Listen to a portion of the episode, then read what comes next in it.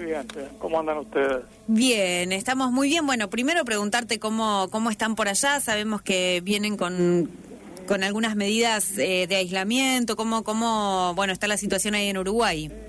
Bueno, nada que pueda sorprender a nadie en este planeta hoy en día, ¿no? O sea, las mismas cosas que le pasan a todos los países, avances, retrocesos, idas y vueltas, este, las mismas incertidumbres, o sea que no, no creo poder agregar mucho a lo que ustedes conocen muy bien y, como te decía, cualquier país del, mundo en este momento. ¿no? Manteniendo, la, manteniendo, ¿cómo decirte? Los que podemos, por lo menos, manteniendo la calma y la tranquilidad y la esperanza. Bien, bueno, este disco, que es tu último disco, que se llama Simple, lo, em, lo empezaste a grabar más o menos el, el año pasado ya en, con esta situación, ¿no? No, poco antes. Poco antes. O sea, lo empecé a grabar, sí, no había ni noticias de, del COVID en ese momento, porque lo empecé a grabar hace como un año y medio, un ah. poco más. Lo que pasa es que la grabación fue muy dilatada, que es una cosa que yo me propuse para, para esta vez, para esta ocasión de, por ejemplo, ir a grabar, suponete, un par de tardes al estudio, ¿no? Tres horas cada una, una cosa así. Y después dejar pasar como dos meses. Luego volver a ir otras dos sesiones. Dejar eh, de nuevo pasar un par de meses. Así lo fui grabando como en, un periodo de más de un año, un año y medio casi. Muy tranquilo, sin apuro, muy sosegado, con una dinámica absolutamente al revés, contraria a cómo grabé todo el resto de mi vida, que siempre es una cosa estresante y que tenés una fecha tope, tenés que meter toda la grabación en 15 días o en 20 días a toda velocidad, este, yendo todos los días, en fin, me propuse hacerlo de un modo bien diferente para evitar que, que los típicos apuros y, angustias y estrés que te provoca una grabación pudieran interferir. Y la verdad que el resultado me pareció buenísimo y ojalá en un futuro pueda seguir grabando así. Eh, pensaba si en ese periodo de tiempo que te tomabas entre grabación y grabación ibas escuchando, había como hay como quizás un tiempo más de, de, poder eh, pensar los temas. Exactamente, exactamente. Iba pensando tranquilo, sin ninguna ansiedad este, reflexionando sobre lo que había grabado, que, que seguir grabando luego. Este, fue justamente eso lo que buscaba y lo que, lo que conseguí, una especie de cero ansiedad. Pensaba también en esto de, grabar en solitario. Bueno, entiendo que también eso ha sido una, una posibilidad que te dio esto de, bueno, poder eh, ir tomándote tiempos para grabar, que lo fuiste haciendo vos solo, entonces manejabas esas cuestiones. Pero pensaba que quizás, eh, o, siento este disco muy parecido a lo que, mm, a lo que uno eh, escucha en tus conciertos en vivo, ¿no? En donde, si bien vos pones otros instrumentos en simple, porque no está solamente tu guitarra, hay otros instrumentos instrumentos, pero me parece que está ese aire de lo que hay en vivo. ¿Vos lo sentís de esa manera o buscaste algo así? Sí, sí, lo has, descrito muy bien. Este, tiene una, una similitud muy grande con el vivo, aunque como lógicamente como tú decías agregué yo algunos instrumentos hay, hay bajo en cuatro o cinco temas hay un teclado una especie de armonio así este a pedal, ¿viste? En otros temas hay percusión, hay otras guitarras, hay piano y hay coros. Todo muy simple, ¿no? Quiero aclarar que yo no soy ni pianista, ni bajista, ni baterista, ni nada de eso. O sea que lo que toqué son apenas unos apuntes, unos colores que necesitaba para a veces ampliar un poco la paleta de un tema. Pero no quiere decir que yo sea, este, que toque bien esos instrumentos, ¿no? Pero mm, sí, es muy parecido al vivo, porque yo vengo trabajando así hace ya muchos años. Encuentro cosas que me suceden cuando toco solo en un escenario, que luego en mis discos nunca estaban, ¿viste? Por ejemplo. Y cosas que tienen que ver con lo atmosférico, a veces con mi propio rendimiento, no sé, con el espíritu de la música, el manejo de la guitarra y las dinámicas relacionadas también con las dinámicas de la voz yo en vivo he ido, no sé, desarrollando esa serie de, aspectos de la música, de, los matices, del fraseo, cosas que después cuando uno graba en vivo con una banda, se pierden un poco. Es muy difícil de, trasladar. Entonces también también me quise, en este disco también quise intentar, no quiere decir que sea fácil de trasladar, pero intentar trasladar un poco la atmósfera del vivo. Y creo que un poco lo logré, no del todo, pero me parece que un poco está logrado exacto. Sí, eh, por, lo menos esa es la, sensación que da. Y pensaba también, porque vos dijiste muy simple, ¿no? Y es eh, el nombre que elegís para el disco. Hay una cosa ahí con la con la simpleza, ¿no? Con, con bueno, con algo que, que buscaste y que evidentemente pudiste encontrar, o por lo menos eh, seguís buscando. Sí, tal cual. Estoy en camino. Yo creo que vengo de... Me parece que todo, todo, todo ser humano, todo aquel que se dedica al arte, a cualquier arte, cuando es joven, intenta demostrar mucho, ¿viste? Cuando somos jóvenes, todos somos muy sobrecargados y queremos, si vos agarras mis primeros discos de hace ya cerca de 40 años para acá, en todos hay sobrecarga, así lo veo yo, por lo menos hoy en día. Hay mucho, es como una, actitud más barroca de agregar, agregar, poner más instrumentos, más coro, más esto, más lo otro.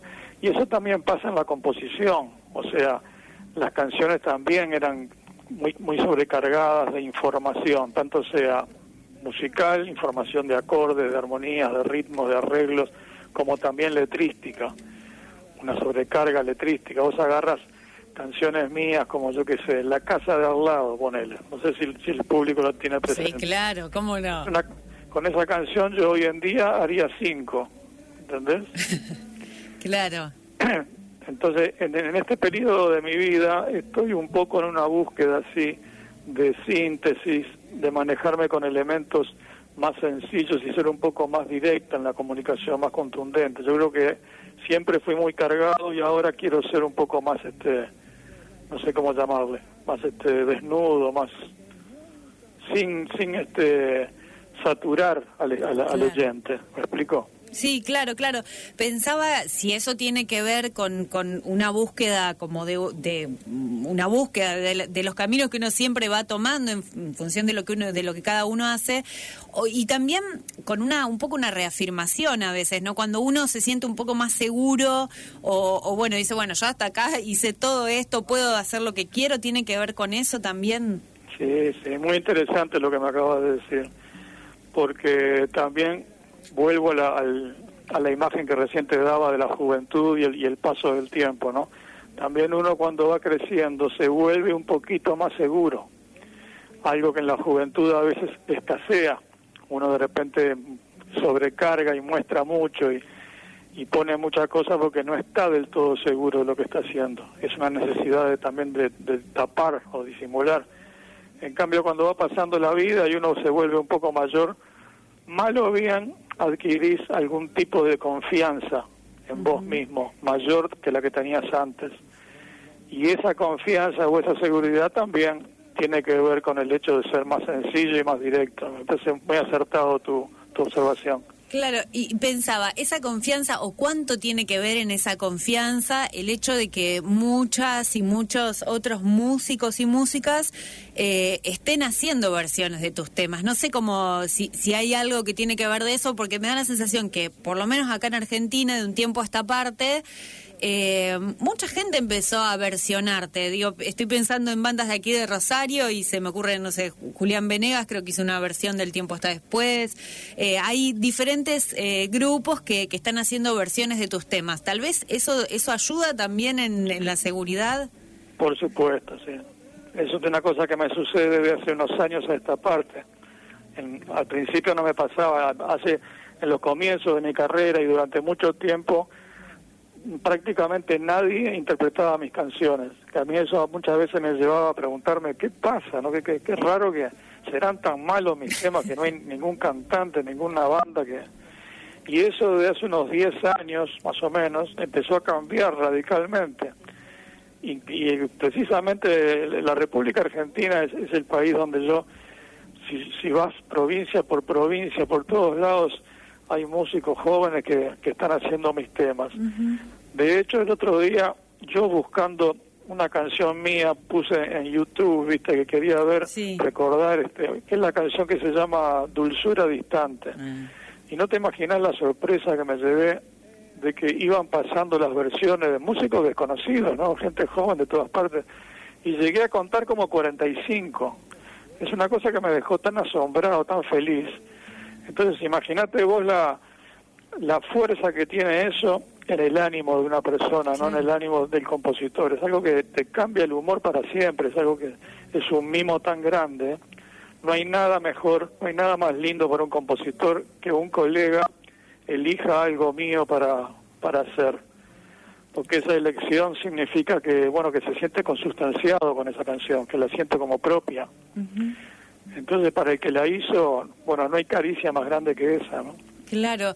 ¿Y, ¿Y, por qué pensás que eso no, digo, que se dio de, de un tiempo a esta parte que antes no sucedía? Acá eh, me parece que un poco Liliana Herrero, cuando graba El tiempo está después, eh, a partir de ahí me da la sensación de que te empezamos a conocer. Muchos te conocimos a partir de ahí y, otros sí, conocieron más de tu obra.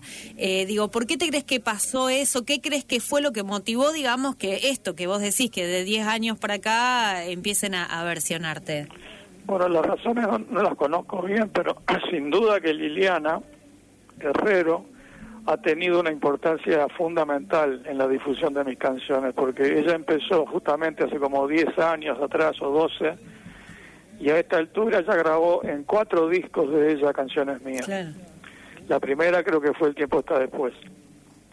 Entonces, ¿qué pasa? Liliana va por, toca por todos lados, por festivales, capaz que la están viendo 5.000 personas en una ciudad, va a otro lado, sus conciertos, sus discos, y de a poco este, muchísima gente empezó a conocer esas canciones que grabó ella. Y del mismo modo que ella, otros argentinos también empezaron a grabar mis canciones.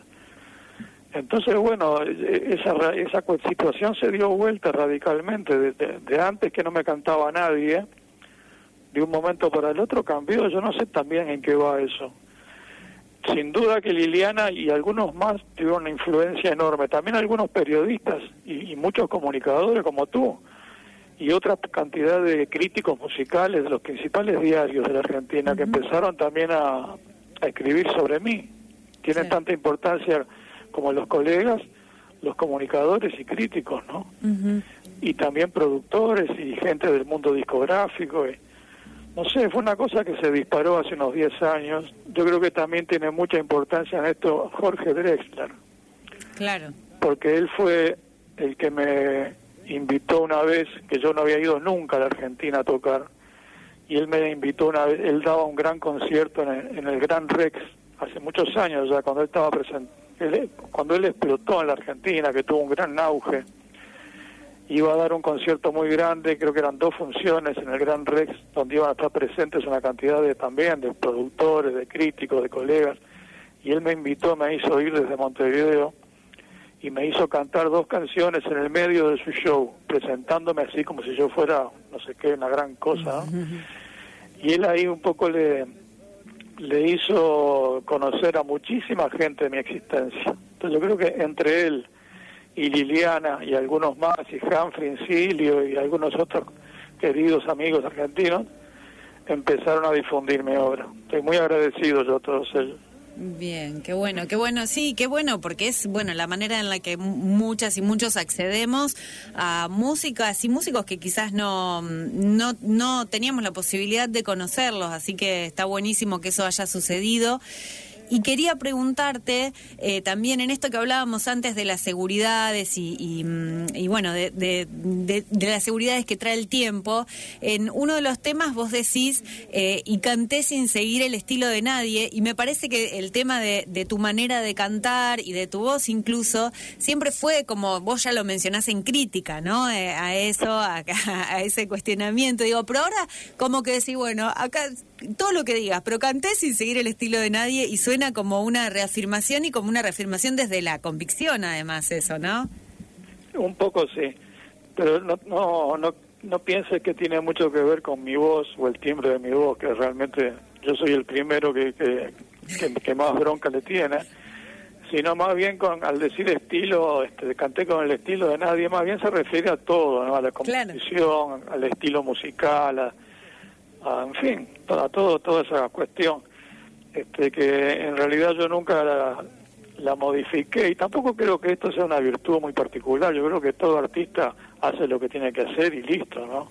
no uno no anda cambiando y dando tumbos en la vida buscando el estilo. Yo creo que el estilo ya se marca desde la juventud y si lo tenés, bien, y si no lo tenés, no lo vas a tener nunca. Es algo incluso capaz que hasta heredado de repente, ¿no? o que nace con uno. No lo considero tampoco un gran mérito.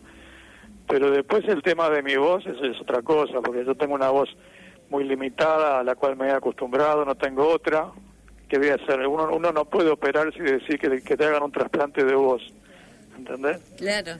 No, no, pero lo digo porque porque más allá de, eso que vos mencionás en alguno de tus temas, daba la sensación de que de que había como una una cuestión así de, no sé, de, satisfacción también con ese estilo, ¿no? Con bueno, el, con el estilo en general, sí. Con todo lo que es mi propuesta, yo tengo una satisfacción, ¿cómo no? Me siento muy muy contento, muy orgulloso de que me, da, tengo la impresión de que lo que yo hago, bueno, es bastante personal, ¿no? este, no es que responde a una escuela o a una moda. Claro.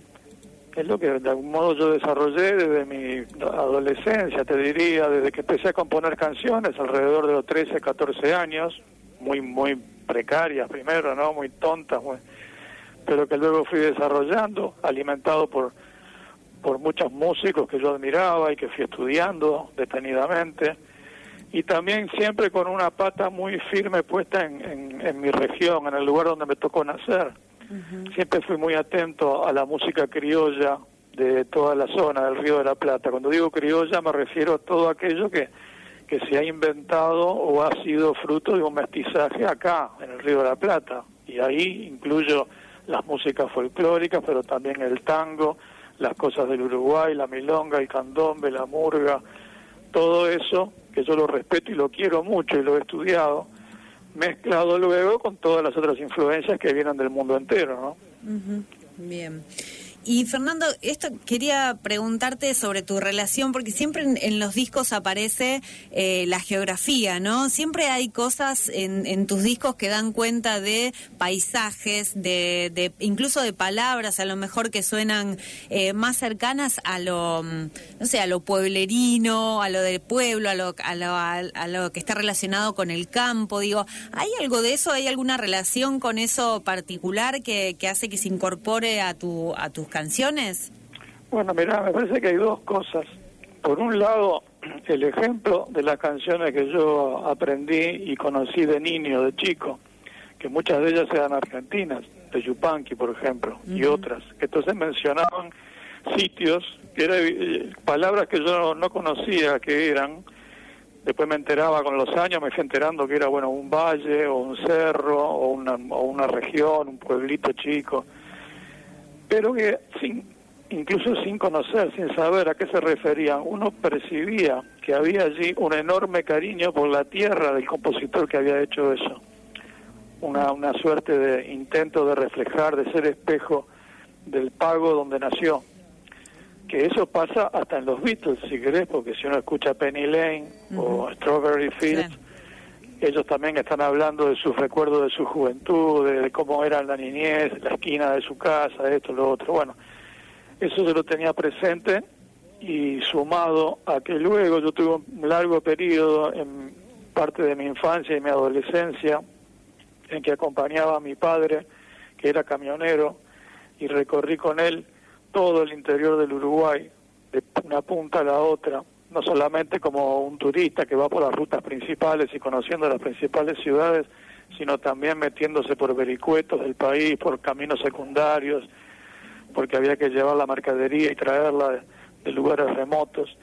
Y eso me dio también un enorme cariño por, por toda la, la, parte que no se ve del país, la parte que está atrás de la cortina, sumado a mi gusto por la geografía, a mi gusto por la historia, que podía ir con esos viajes este, con mi padre iba conociendo lugares que primero conocía por los libros de, la escuela y del liceo y siempre tuve una gran curiosidad por todo eso, que también se refleja por mi ciudad, Montevideo, claro. que también aparece tangencialmente en muchas de mis... No es que yo les cante a Montevideo, pero bueno, aparece, viste, rincones, calles, plazas, porque bueno, una canción a veces necesita también tener una, una escenografía, ¿verdad? Una descripción de dónde suceden esos hechos que generalmente las cosas en una canción le pasan a una persona son cosas del espíritu de alguien, las, las aventuras o las desventuras de alguien, pero bueno, suelen suceder en algún sitio. Y a la hora de poner un sitio, uno prefiere poner los sitios que conoce y que puede describir mejor, ¿no? Claro, sí, no, no, con Montevideo nos imaginábamos que tenía que ver, bueno, con qué es tu ciudad y, definitivamente aparece, pero me llamaba, va, o, siempre reparaba en esto de que, de que aparecen ahí los ríos, esto, la montaña, el monte, los, teros, digamos, siempre hay como una cuestión que, que da que eh, nos permite pensar a lo mejor que hay otro otro entorno, otro ambiente, otra geografía y bueno, se explica un poco con esto que decís. Montevideo es mi ciudad y el interior del Uruguay es mi interior. Eh, qué lindo eso. Fernando, bueno, te agradecemos mucho esta comunicación. Siempre, la verdad es que nos, nos gusta mucho charlar con vos. Ojalá que te podamos tener en algún momento acá presentando este disco. Recuerdo que ibas a hacer un concierto con Fandermole cuando. Sí, sí. Qué pena eso. Uno ahí y otro en Córdoba nos quedaron pendientes. Ya estaban las entradas vendidas, todo. Sí, qué este, Una pena enorme. Si, si, llegás a ver o tener contacto con Jorge, mandarle un abrazo grande. Este, y espero que algún día podamos este, volver a hacer eso. La vida es larga, eso es lo que yo le digo a todo el mundo. Sí, seguro. Tenemos el dicho de la vida es corta, la vida es corta. Bueno, no tanto, ¿eh? Es que la vida es larga la vida. Es larga. Hay, mucho por hacer todavía. Claro que sí. Le vamos a mandar un, le vamos a mandar tu saludo a Fander. Hablamos hace poquito porque también él, el 12 de marzo fue la primera vez que se presentó en vivo después de todo un año, ¿no? Y estuvimos charlando con él, así que le vamos a hacer llegar ahí eh, tu abrazo. Qué bueno, qué bueno. Muchas gracias. Te mandamos un abrazo enorme, Fernando. Gracias, eh, muchas gracias. Gracias por este llamado. Un abrazo grande. Un abrazo. Bueno, hablábamos con Fernando Cabrera.